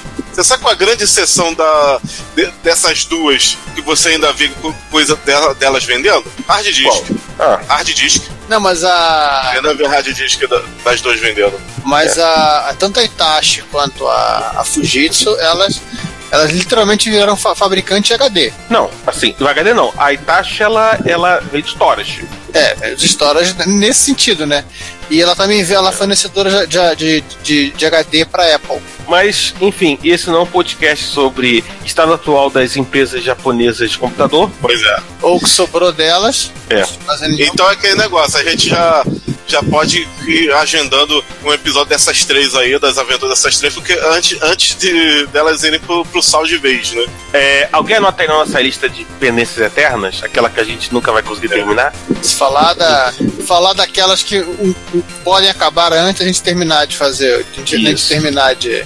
Né? Enfim, Lembrando 50 que a Sharp, lembrando que a NEC, a Sharp e a Fujitsu eram, eram os maiores concorrentes no Japão do consórcio MSX. Elas não entraram. Quer dizer, a Fujitsu ficou no meio, em cima do muro, né? É, a Fujitsu estava dos dois lados, mas a Sharp e a, e a NEC. A Itachi, é, porque a Itachi participou também, né? É, não, mas Sharp Não, não, e é, NEC não, a Itachi- não, não tiveram a nada de MSX. Uhum. Nem tentaram. A Fujitsu Aliás- foi só o FMX. A NEC ela fez pra Philips, uai. É, não, mas É. ela, assim, ela. Ela, oficialmente, né? Então, ela, já veja como é. É, a Netherland Equipment Corporation, né? exatamente. né? E, E aliás, o e a próximo Sharp? comentário. E se, e, se, e se botar no frigir dos ovos, a Sharp teve o Hot Beat. Então as três flertaram um pouquinho com o MSX. Tá vendo? Enfim. Tá vendo? Praga de MSZ pega. Pega. Aí só pra É, terminar a fofoca aí, que a gente já começou a falar de NEC, Itachi e companhia, a Itachi rola uma fofoca de que ela compraria a divisão de mainframe da IBM, que tá querendo vender também. né, né, tem essa história. A IBM, a IBM, assim, a IBM agora só quer vender o Watson, né? Ela quer vender o Watson. Nem É, combinou direito com o Sherlock, mas já quer vender o Watson. Tem essa- o jeito do Watson. E significa que vai ter mais uma meia dúzia de sopões nos próximos anos. Sim. Até não sobrar ninguém com, com mais de 10 anos de casa na IBM. Até não sobrou mais ninguém trabalhando na IBM. É. Vamos pro próximo? Fernando Bo Boaglio, né? É, Fernando Boalho. Boaglio, ele, ele diz, muito bom episódio, mas acho que o bingo poderia ser da frase, mas isso não é um podcast de... É, Cara, se a, gente, se a gente fizesse um bingo, isso um podcast dele, a gente ia fazer um bingo todo podcast, to- ou todo momento. Não é, César? O rapaz. inc- né, inclusive, a gente acabou de citar um no podcast, né? Mas enfim, quantas. Um. Seguindo a vida aí, o, o Hernandes que. Ah, o Hernandes que, ele, que avisa que tá esperando o Tofbook dele, e nós também, ele comenta que no minuto 2, quando a gente fala, é, a gente fala da, da drástica redução do preço do Apple IIc Plus, né? Se fosse uma outra empresa, eles criariam uma modalidade peculiar de dumping, né? É, que é, um- que é uma coisa. Commodore, muito- né? Não, o, o. Assim, é uma coisa muito típica da mentalidade que o. Né, que o Jobs. Assim, apesar de da Apple II ser Plus, acho que o Jobs já estava fora da Apple. Já. Né, mas é uma coisa que, que a Apple é, é, criou e, e o Jobs reforçou na volta, né? Tipo, né, eu mesmo canibalizo meu mercado antes dos outros canibalizarem. né, E aí o. Eu vi uma o- ilustração dessa esses dias, um cara postou, não lembro agora quem foi, que assim, é, ele agradecendo que a Apple, a Apple ajudou ele a, a descobrir qual era o computador que ele tinha que comprar. Era, era foto assim, assim, não tem, não tem, não tem, não tem, não tem, este. É, continuando, É, continuando aqui a, a minha leitura, que eu, eu, eu, eu me auto me auto-interrompi a mim própria. sim. É, vamos lá. Outra empresa, diria que eles criaram, criaram uma modalidade peculiar de dumping, vendendo um produto simplificado com prejuízo no próprio mercado, a fim de quebrar o concorrente e posteriormente recuperar as perdas, as perdas vendendo seus produtos em especial. Versões Deluxe, Professional, mesmo Enhanced, ou Enhanced, desculpa, o Juan vai querer matar daqui a pouco. Termo que parecia estar em moda nos 80 a preços abusivos. Mas, como se trata da Apple, óbvio que no máximo que eles fizeram foi promover de- redu- reduções de custos na linha de produção para produzir o micro a metade do preço e mesmo assim ficar com, com lucro zero, melhor, ficar com lucro um pouquinho acima do zero. É, quando vocês comentaram sobre o Solution 16, sim, existe um Olivetti Portable, mas ele não se parece nem pouco com o Solution 16. Alguém viu essa foto aí? Deixa eu ver. Vamos ver aqui. É, realmente não, não parece muito. Não, é feio. Tipo, Eu não, tipo, não é um bom exemplo de design italiano. Não. É. Esse design italiano aqui tá bem longe do. Não, não, não. Esse design italiano aí não rolou. Pode prosseguir. É, seguindo adiante, ele também comentou: olha, roubaram meu link. Não acredito que fizeram uma coisa dessa. É aquele que começa no uso 38, 38. quando Não, vocês peraí. falam do micro Pegasus. Não, eu fui eu que voltei aqui e, e perdi o link, é, foi isso. No 38, quando vocês falam do micro Pegasus, podiam ter dito que este Pegasus não ajuda o teu cavaleiro. Alguém pode ber- ber- berrar aí a música do Cavaleiro do Zodíaco, mas sim acaba com. É, é quase um Cavaleiro do, Zo- é quase um Cavaleiro do Zodíaco, né, João? Quase um golpe de Cavaleiro do Zodíaco. Não, o que acontece, o que acontece é o seguinte, é que o. Ele não, ele, ele não ajuda o teu cavaleiro, porque o cavaleiro tem, que- tem que queimar o cosmos. Porque eu não sei se você reparou, você ca- carrega uma caixa quadrada que provavelmente deve ter um- a- o, mesmo, o mesmo peso do Pegasus, do micro Pegasus, nas costas. Então, se você não queimar o Cosmos, meu filho, você não carrega ele. É, mas o- você pode jogar o computador Pegasus também, que vai ser algo muito e quase parecido com um golpe de Cavaleiro do Zodíaco. Quase, quase, quase. Quase, quase, quase. E quanto ao bingo, é bom disponibilizá-lo sim. Olha, as pessoas estão realmente pedindo a, O pedindo a, a cartela de bingo, né? Cartela. Então, assim, pessoas interessadas, por favor, é, é, liguem o telefone que tá passando aí abaixo e diga quantas, quantas cartelas de bingo vocês desejam adquirir e serão mandadas mediante pagamento no. Como a gente é retro, né? De vale postal a cobrar ou não. Ou não. A gente libera nesse, nesse repórter retro que a gente tá gravando, libera, né? Vamos ser bonzinhos. É, faz o seguinte, coloca o. o, o, o... Cadê o Ricardo? Enfim, Ricardo, você ouvindo aí? O Ricardo morreu. Não, ainda não. Ricardo morreu. É, Ricardo, Ainda não. Ainda não. Eu. coloca o, o bingo, coloca o link pro bingo aqui, né, no, no- em algum lugar aí que a gente vai colocar no show notes. E, né, assim, aquele. É, é, a- a- aquele bingo mesmo, Giovanni, que você tava. Aquela É, própria já- cartela de bingo. Aquela cartela de bingo? Então pronto. Né? Enfim, você que tá ouvindo o Repórter Retas em primeira mão, você vai poder usar a mesma cartela de bingo que nós usamos. Sim, é só você. Inclusive, inclusive, continua a promessa que nós vamos um dia fazer um post provando que nós usamos a cartela de bingo, cada um, né? Entendeu? No, no- a gravação com a cartela de bingo. Vocês ficam, zoando- vocês ficam é, duvidando? Vou quebrar a cara. Eu digo isso. Vocês ficam zoando nós? Não é, não é mentira. Claro, você, você, você, você- você só vai ter que imprimir a cartela pra poder usar, né? A gente rabisca no monitor mesmo, né? Opa. Aí no. E, excepcionalmente nós tivemos um. Um mais um Ah, Mais um o recado. Hits. O Clemar, no Retro Hit. tem dois retro hits seguidos, falha na Matrix. Clemar não é falha na Matrix, não é preguiça nossa mesmo. O que aconteceu? É isso. É porque novembro, como é um mês de cinco quartas-feira, Ah, essa falha, essa falha da Matrix. tá Não. Matrix. É uma falha que não é uma falha. É, por um mês de cinco, de cinco quartas-feiras a gente usa dois, a gente coloca dois retro hits, além do repórter retro, os episódios do mês. É, e a culpa não é nossa, a culpa é do, do calendário que é, é feito errado. Pois é. Mas espero que vocês tenham gostado. Agora em 2016 vai aparecer pelo menos o CD3. Tem que ficar esticando, né? Até o CD8 vai demorar muito. Tem comentário Fechamos? alguma outra coisa? Vamos comentar repórter retro? De- não, ah, não, repórter vamos- retro. Comenta repórter Não, retro. repórter retro, nunca se comenta repórter retro no repórter retro. Não comentou. Então quem não comentou, né? Fica Pode gerar aí que a gente pode gerar uma, um buraco negro recursivo para engolir todo mundo. Isso, exatamente. Meu Deus. Seria Então, divertido. entrar pelo ralo? Cara, é, enfim, o que, que a gente fez? Esse, esse- a gente teve em Jaú, Sim. Menos eu? tem um post nosso, né, dizendo do João, nós tivemos em Jaú. Menos eu. um, um Acho que o Juan também não foi, né? Juan, o Não. Juan acabou também não indo. É, o Juan e eu não. É, eu acho que foi um dos Jaús mais interessantes em muito tempo. Sim. né? Porque eu acho que não era simplesmente é, é, é, contra do O encontro pessoal. si, né? Eu acho que apareceram muitas coisas interessantes. É, gente reapareceu e palestras Sim. muito interessantes aconteceram, né? Durante o, o, o- evento. Sim. Muitos acontecimentos aconteceram. É, eu espero que assim, as palestras deem frutos, né? As pessoas que ganharam lá, tanto a palestra do Rick Beach quanto a palestra do Robson França, as pessoas se interessem em arregaçar as mangas e escrever código para MSX. E parar de ficar jogando gente vê. É, e ficar jogando salamandra, né? É, também. Exatamente. E assim, né? E, e algumas coisas bem interessantes que saíram em hardware. Uma delas, particularmente, a gente vai é, citar, a gente já deu dicas lá, lá atrás, me citou, que é a placa, né? A nova criação do Luca, né? A placa MSX Wi-Fi. É, MSX Wi-Fi é um cartuchinho, como o pessoal gosta de falar, um cartucho tamanho pa- padrão, tamanho, é, tamanho padrão Konami, né? Um cartucho normal de MSX, que tem, que acho que é uma, uma PIC, programávelzinho simpático, maravilhoso aqui, e que e faz a interface um entre, seu, entre seu MSX e um SP tudo 266. Sim. E que permite seu MSX, óbvio, ficar brincando de, entre outras coisas, acessar a rede sem fio do vizinho. Se tiver a senha, facilita. Se tiver senha, se tiver senha, você fica tentando. né? Uma, uma hora funciona, né? Mas é óbvio, se você tiver sua própria rede Wi-Fi e com sua própria senha, você não precisa né, roubar a senha do vizinho, melhor ainda. Uhum. Com certeza. É, assim, é, é muito simples o- o- a interface. Na verdade, é um cartucho que você sobe, não tem ROM nenhuma, óbvio. Você faz uma comunicação com cartucho via portas, né? e aí e o ESP tem uma grande vantagem. O ESP ele pode ser programado em modo AT. Portanto, você manda, assim, você manda comandos é, AT como se estivesse programando um modem, né? Comandos reis, assim, não, não, não chega a ser um, um set de comandos reis, Até porque você não vai ficar discando, né? né? Não vai ficar ticando.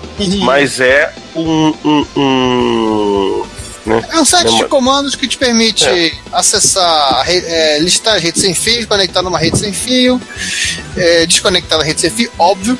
Que de você dados, é, a- bem é, se, básico, né? conecte, se conecte numa, numa outra máquina, numa outra porta via TCP, via UDP e também, porque está disponível, que alguma coisa conecte no seu MSI, desde que você tenha deixado a SP devidamente configurada bonitinha para o seu MSI funcionar como um servidor. E claro, ping. Claro, porque PIN é fundamental.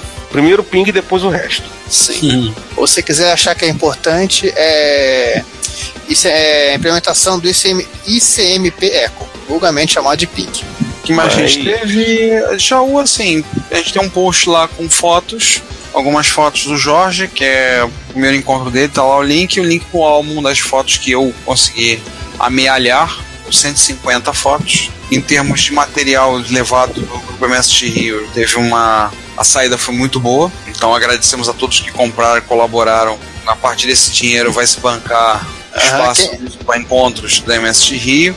É, E aquele, Ricardo, que- Portinari, e, e aquele Picasso e aquele Portinari que eu vou botar no meu, meu escritório também. Não, não, vocês têm que lembrar também o seguinte, que quem foi perdeu, foi uma cena assim, cena digna de, de Black Friday americana, gente desesperada atrás de, de roupa, camiseta, adesivos e coisas assim, Integra é, gente que teve que ven- vender a própria camisa do corpo para poder, pra poder fazer negócio. O, o, Tony, o, Tony te- o Tony teve que abrir a porta lá do colégio, é, como é que é, devagar para o pessoal não entrar no- Isso. correndo. O Tony tava sentindo no aniversário Guanabara. Foi o aniversário da Ana Maria. Exatamente, foi o que eu pensei. Aquela torrente de gente se atropelando entre eles. Cachorro entrando junto. Cachorro. Foi muito legal. O Jaú, como sempre, muito bom. Foi extremamente divertido. E com essas pessoas que não apareciam há muito tempo no encontro apareceram novamente. Vieram nesse encontro. Muita gente mostrando coisas que estão fazendo, projetos, assim, alguns serviços de hardware lá demorados, trabalhosos. Então, algumas surpresas, gente que a gente achava que não ia, apareceu. O que não resistiu, falou claramente, não, não resistiu. Eu tinha encontro de família, tinha reunião de família, mas eu mandei um caô bravo lá e fugi e vim pra cá. Provavelmente é- Cigarro. Ela no da família, vou, vou lá comprar carne e já volto, né? Cinco dias depois. E o cara voltou, cara, não- da, cachorro farpada, poxa, nenhum açougue tinha picanha, vocês não vão acreditar. Mas foi, assim, esse ano foi um ano extremamente interessante e, eu- e foi uma coisa. Assim, acho que foi, foi muito bom, no final das contas. E eu acho que tem um. um- um- assim, e, assim, eu tenho a impressão de que, que o surgimento de, é, é, de coisas como SP866 e, e etc., lá, vindos da China, eu acho que deu uma. Uma reanimada em, né, em, né, na galera do hardware e na galera de repente queria fazer alguma coisa, mas não tinha como fazer e agora consegue fazer. Eu tenho essa, essa impressão. Eu espero que isso chegue no software. Que é a parte mais crítica de tudo. Tá bom? Ou tá, Tá bom? Acho que por hoje tá bom, né? Agora também só no que vem, né? Ah, é, agora é só ano que vem. Aliás, na próxima semana, retro besteiras, tá? Então agora vocês vão, vão tirar férias, porque a gente merece. É, tire as crianças do carro. É, vocês vão ouvir o besterol que saiu, foi cortado dos episódios no ano de, no ano de 2016. Então a gente Ricardo, vai estar só- colocando aí. Ricardo, só tô cuidado de não botar as senhas de novo, hein? Né, eu conto, eu conto com que alguém ouça os episódios primeiro. Aliás, a gente já ouviu no caminho para Jaú, sem querer, tinha a cópia no meu pendrive, a gente botou o pendrive no carro e no engarrafamento de uma sexta-feira chuvosa em São Paulo, a caminho de Jaú, a gente sem querer começou. Vamos ouvindo, a gente foi ouvindo e rindo. Eu vimos várias senhas no processo. Eu conto com que vocês, ou, vocês ouçam antes, antes do episódio ir ao ar, vocês ouçam e vejam se não tem nada comprometedor demais. Eu acho que não tem não, mas não sei, né? depois vai publico, depois que o estrago foi feito, tem aquela reação a lagru, né? Ter errado. né? Então, a vocês que ficam, boas festas, um feliz 2017 Nos vemos só no ano que vem agora. Então, por hoje é só. Fui. É, os posts vão, vão rodar, além do, do além das retrobesteiras em janeiro. Temos o nosso ge- gerador automático de posts também agora. A gente Ah. agora tá usando o gerador automático, a gente não tava usando aqueles. Não tava usando um- uns, uns estagiários pra isso, não? Não, o gerador automático de post é mais barato. Não pede para ir ao banheiro. É verdade. Lá. César você- você termina de se despedir, aí a gente pede pro É. João se despedir também. Isso. Então, a gente né, volta em os episódios normais em fevereiro, seja lá o que significa, porque né, a gente. Né, assim, esse programa. Cara, a gente roda programa novo, buga tudo. É uma coisa impressionante. Ah, uma coisa, pra lembrar: 20 de janeiro, 7 anos do Retrocomputaria. Sete Ano. anos que a gente tá no ar, atormentando os ouvidos de vocês. E vocês continuam ouvindo a gente. Ou vocês são masoquistas, ou vocês gostam mesmo. Obrigado. Enfim, gente. Enfim, fui. É isso aí, pessoal. Então, boas festas pra vocês e até o ano que vem. Então, gente, então todos se despediram. Eu, assim, eu vou ficar e nesse exato momento vamos começar aqui a leitura de Guerra e Paz de Leon Tolstói. Vamos começar pela página Eu pensei que- 1. Podemos- Posso começar a leitura? Eu pensei Não. que você ia falar Guerra e Pai. Não, Guerra e Paz. Ah, Então eu posso começar a leitura.